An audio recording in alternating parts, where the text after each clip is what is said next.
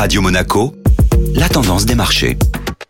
La tendance des marchés avec la Société Générale Private Banking. Et aujourd'hui, on retrouve Alexandre Rolando, les marchés actions européens continuent leur rebond depuis leur euh, point bas fin septembre. Les bourses européennes se sont redressées vendredi après avoir souffert en cours de la semaine de l'apparition de nouvelles tensions géopolitiques. L'indice Eurostock 50 a ainsi progressé de plus d'un pour cent, portant ses gains sur la semaine à près de 1,5%. Malgré une tendance globalement fragile devant les craintes de récession, l'espoir d'une réouverture de l'économie chinoise a redonné de l'optimisme aux opérateurs de marché. Un des leaders du marché des semi-conducteurs s'est démarqué cette semaine. Infineon Technologies, l'un des plus grands fabricants de puces électroniques du monde, a décroché la première place de l'Eurostox en affichant une performance hebdomadaire proche de 10%.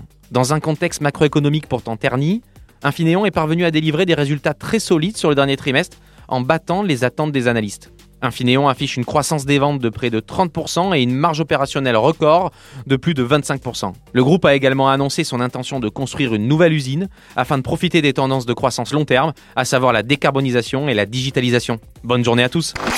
Société Générale Private Banking Monaco vous a présenté la tendance des marchés.